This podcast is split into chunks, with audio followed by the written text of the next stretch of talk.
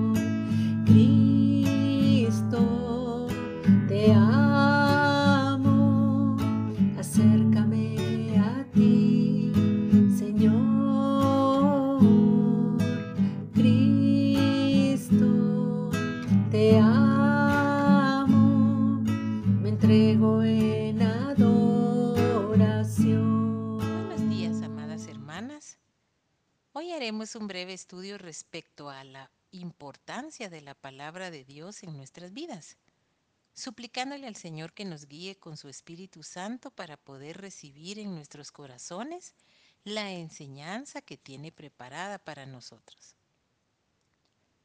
Nada es tan importante como la palabra de Dios revelada en la Escritura, porque ella refleja el carácter de Dios y sus atributos. Él es santo, justo, recto, verdadero, fiel, nunca cambia, es eterno y es luz.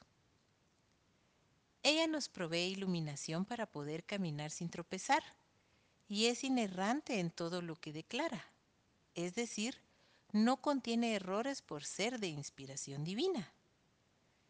Es esencial para desarrollar nuestra fe y fortaleza espiritual. Nos da fundamento doctrinal lo que nos permite edificar nuestra vida sobre la verdad. Podemos obtener consejo espiritual por medio de la palabra de Dios y aplicarlo en nuestros corazones por medio del Espíritu Santo. Cuando viene la prueba, la aflicción, el dolor, la dificultad, la hostilidad y hasta la persecución, la palabra de Dios nos fortalece. Pero lo más importante es que la escritura nos revela al Dios Todopoderoso y claramente señala el camino a la salvación, el cual es Jesucristo. Solamente Él ha declarado esta realidad absoluta. En Juan 14, 6 leemos, Yo soy el camino y la verdad y la vida. Nadie viene al Padre sino por mí. Cristo es el verbo, es decir, la palabra de Dios encarnada. Dios el Padre ha pronunciado su palabra final y definitiva en Jesucristo su Hijo, según Hebreos 1.1. Toda la revelación del Antiguo Testamento apuntaba hacia esa palabra y halló en él su cumplimiento. Leamos del Evangelio de Juan el capítulo 5 y versículo 39, Biblia de las Américas. Examináis las escrituras porque vosotros pensáis que en ellas tenéis vida eterna, y ellas son las que dan testimonio de mí. La palabra de Dios o palabra de Jehová representa tanto su revelación en general como sus mandamientos y promesas.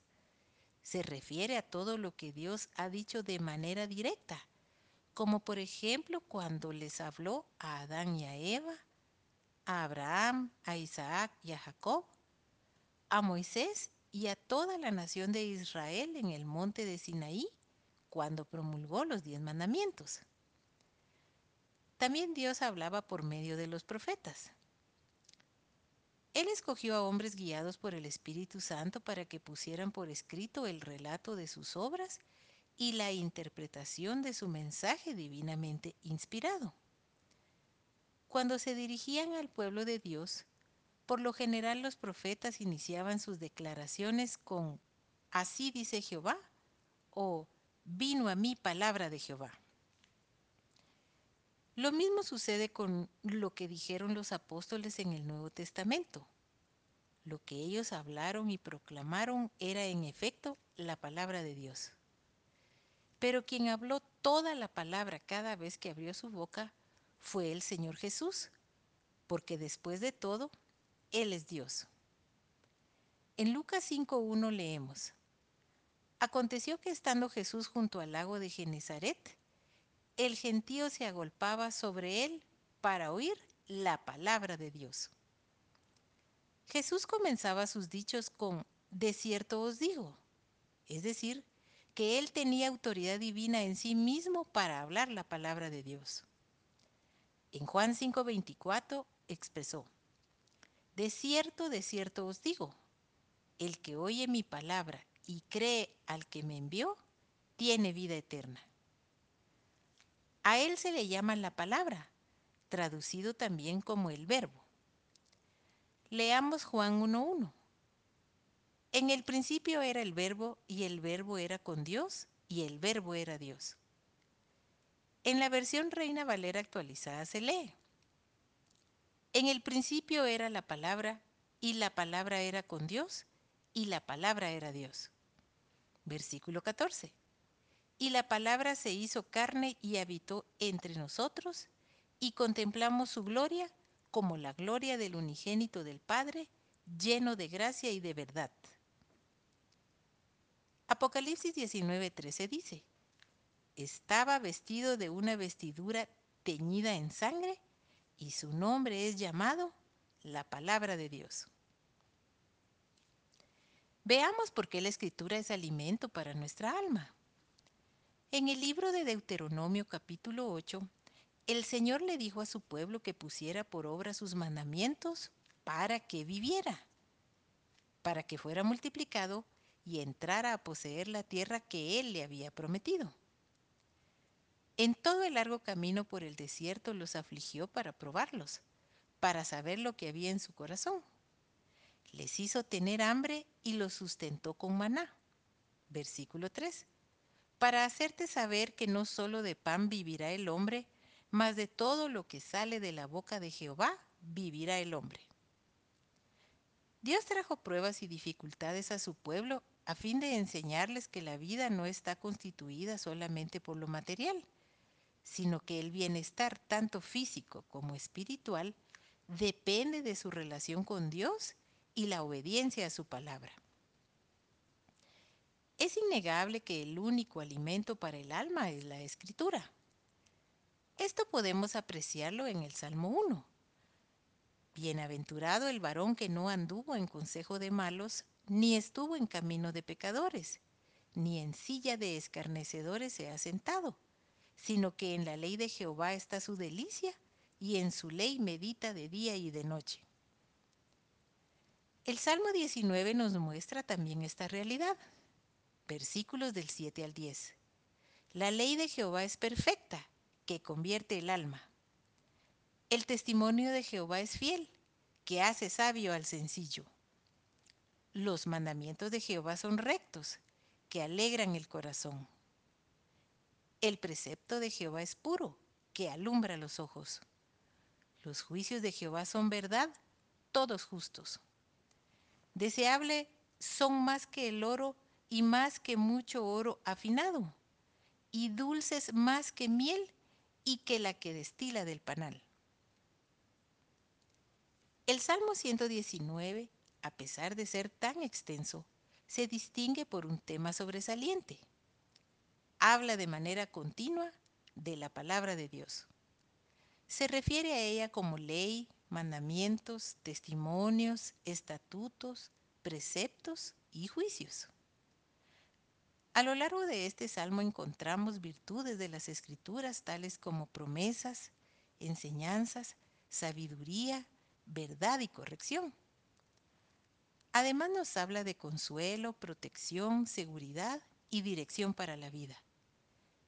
El salmista asegura que creceremos en gracia y en justicia solo si aumentamos en nosotros el amor por lo expresado por Dios.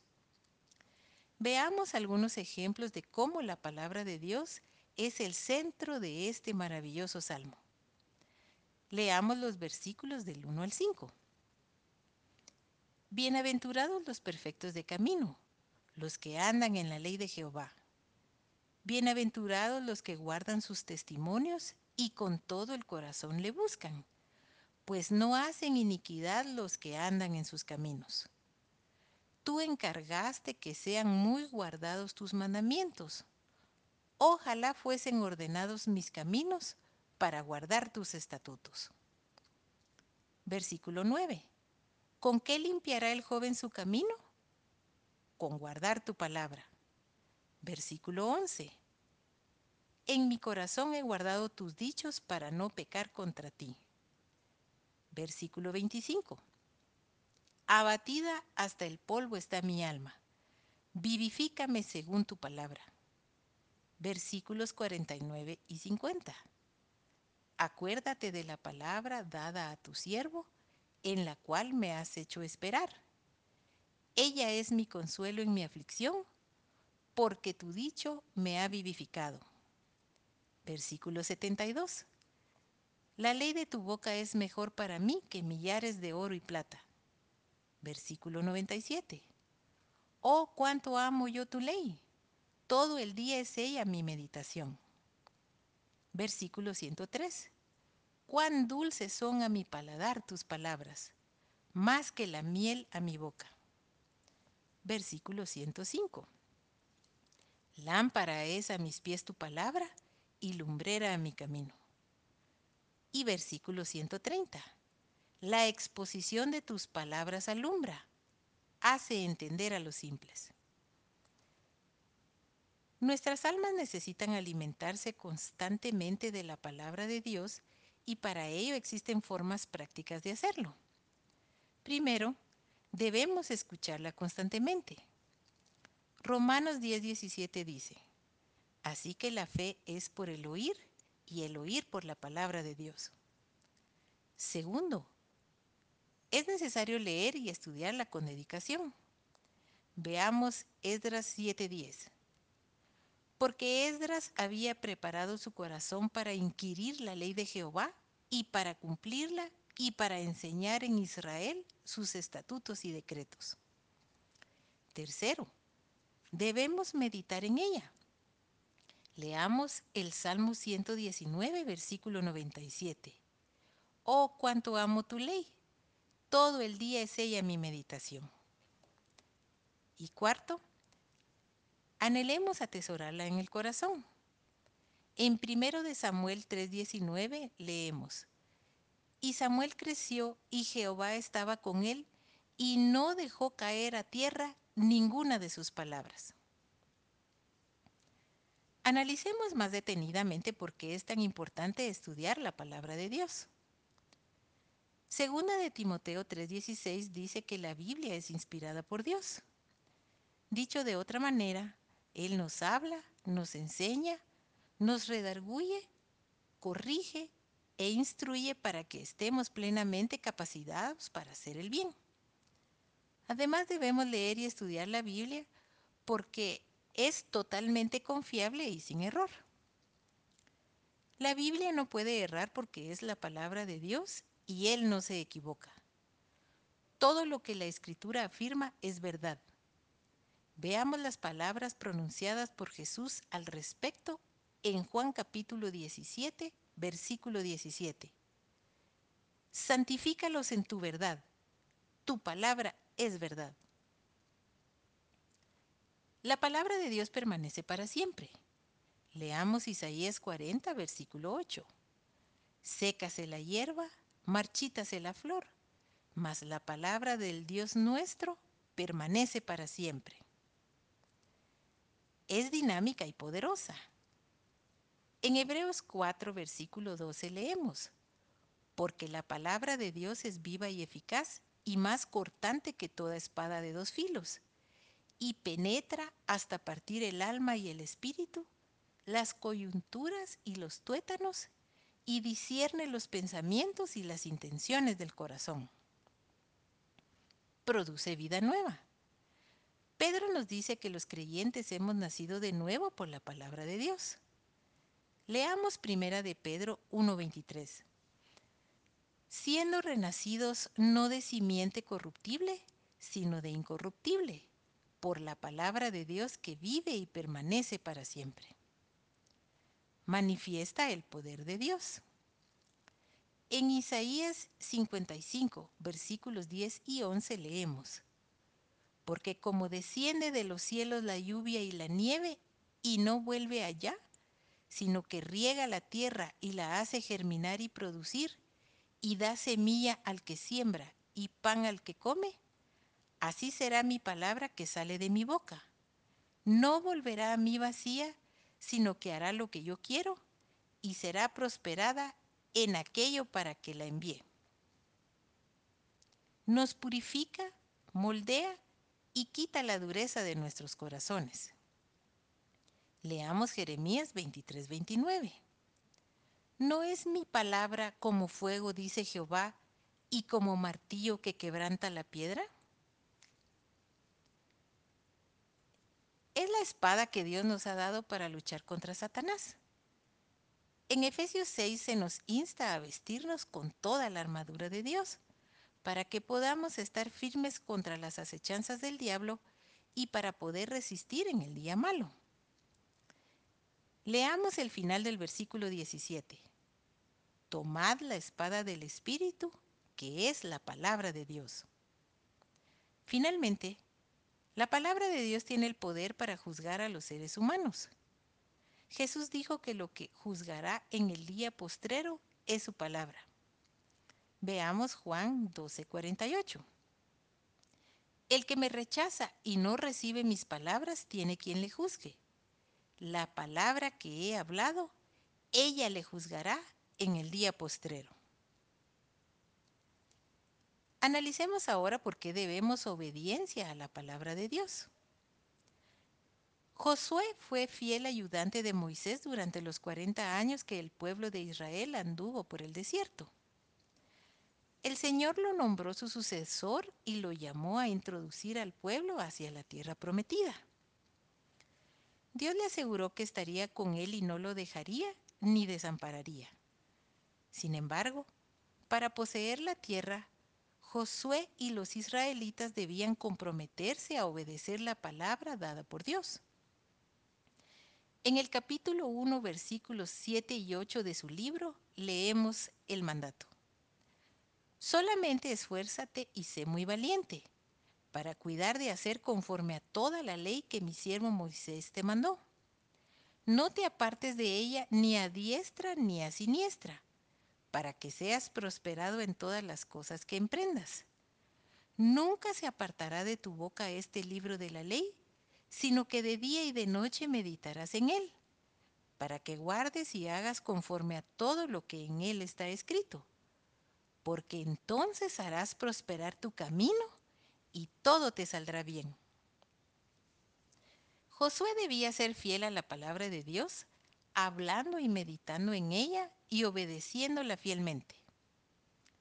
Meditar significa recordar y reflexionar sobre las cualidades, obras, palabras y promesas de Dios y aplicarlas a cada aspecto de la vida. Así como Josué, debemos conocer y obedecer la palabra de Dios para tener una verdadera prosperidad y para alcanzar la sabiduría que nos permita actuar justamente y conocer su propósito en nuestras vidas. Además, debemos pedirle constantemente al Señor la gracia para cumplir con su voluntad. No se puede ser fiel a sus mandatos sin la ayuda de su Espíritu Santo, porque es Él quien nos da el entendimiento y la unción para guiarnos a toda verdad, según Primera de Juan 2.27. Mientras permanezcamos en Cristo y escudriñemos constantemente su palabra, el Espíritu de Dios nos ayudará a entender las verdades allí reveladas. Encontramos esto una y otra vez en las palabras de Jesús. Por ejemplo, en Juan 8:31 dijo, Si vosotros permaneciereis en mi palabra, seréis verdaderamente mis discípulos y conoceréis la verdad y la verdad os hará libres. Esto significa que debemos colocar nuestra fe en lo que Dios ha revelado de sí mismo a través de su palabra. La prueba de que nuestra fe es auténtica es la permanencia en ella. Un verdadero discípulo es aquel que profundiza constantemente en la verdad revelada en las escrituras, permanece en ella y la hace su norma de vida. Además, Jesús afirmó que la verdad estaba en su propia persona. En Juan 14, versículo 15, Jesús dijo, Si me amáis, guardad mis mandamientos. No solo es necesario amar la palabra de Dios, sino que debemos obedecerla desde el corazón. Si somos salvos, amamos la verdad.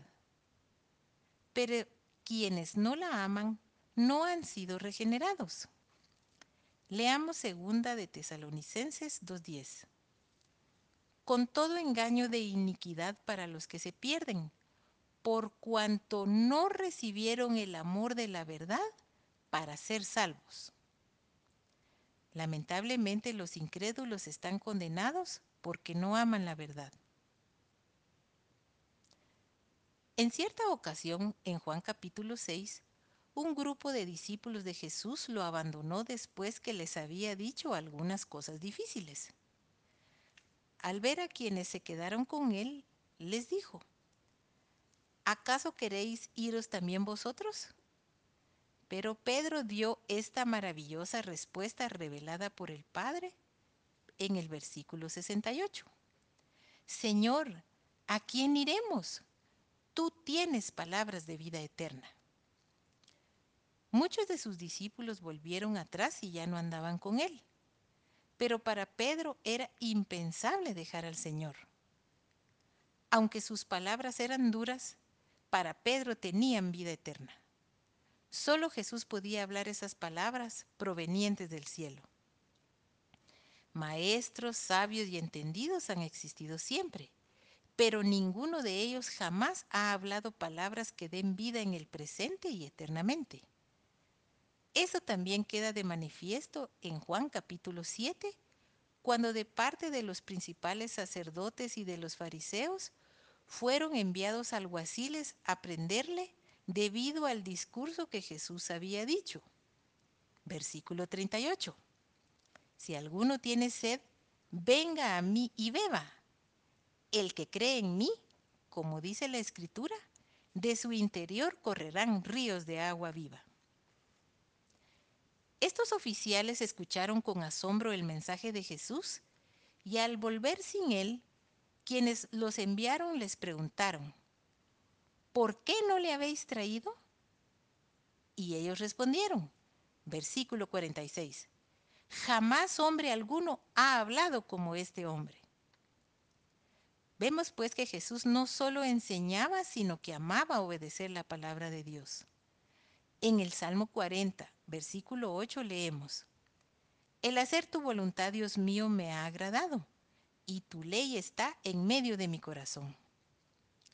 Hebreos 10, versículos del 5 al 10, cita este pasaje aplicándolo a Jesucristo. El versículo 9 en particular lo deja de manifiesto. He aquí que vengo, oh Dios, para hacer tu voluntad. Veamos ahora qué ocurre cuando hay indiferencia y rechazo hacia la palabra de Dios. Cuando alguien no ha sido regenerado, es decir, no ha nacido de nuevo, muestra una clara resistencia y oposición hacia las escrituras. Esto es el reflejo de un corazón endurecido y de muerte espiritual. Muchos rechazan al Señor y a su palabra porque aman más las tinieblas que la luz. El mundo no reconoce a Cristo y permanece indiferente a Él y a su Evangelio y no le recibe porque es pecador y está dominado por Satanás. La indiferencia es sinónimo de menosprecio y esto es lo que ha hecho el hombre con los mandamientos divinos. En los días de Noé, según Génesis 6, versículo 5, vio Jehová que la maldad de los hombres era mucha en la tierra, y que todo designio de los pensamientos del corazón de ellos era de continuo solamente el mal. Tristemente esto no ha cambiado en la actualidad, y así será cuando Cristo vuelva. Mateo 24:37 dice, Mas como en los días de Noé, así será la venida del Hijo del Hombre. En el Antiguo Testamento podemos ver algunos ejemplos de cómo los líderes y el pueblo resistieron y menospreciaron los mandatos del Señor.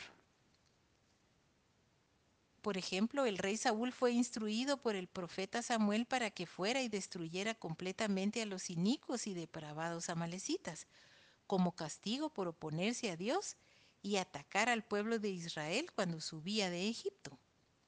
Sin embargo, Saúl se negó a obedecer plenamente la orden y se rebeló contra Dios, porque no estaba dispuesto a cumplir su voluntad de todo corazón. Nuevamente fue enviado Samuel por el Señor y le dijo a Saúl, en primero de Samuel 15, 22 y 23. ¿Se complace Jehová tanto en los holocaustos y víctimas como en que se obedezca a las palabras de Jehová? Ciertamente el obedecer es mejor que los sacrificios y el prestar atención que la grosura de los carneros, porque como pecado de adivinación es la rebelión y como ídolos e idolatría la obstinación. Por cuanto tú desechaste la palabra de Jehová, Él también te ha desechado para que no seas rey. Durante el ministerio del profeta Jeremías, una de las tareas más difíciles que tuvo que realizar fue profetizar juicio de parte de Dios contra los profetas, sacerdotes, escribas y sabios porque habían desobedecido y fracasaron en conducir al pueblo a la verdad y a la justicia. Leamos del capítulo 8, el versículo 9, versión Reina Valera actualizada.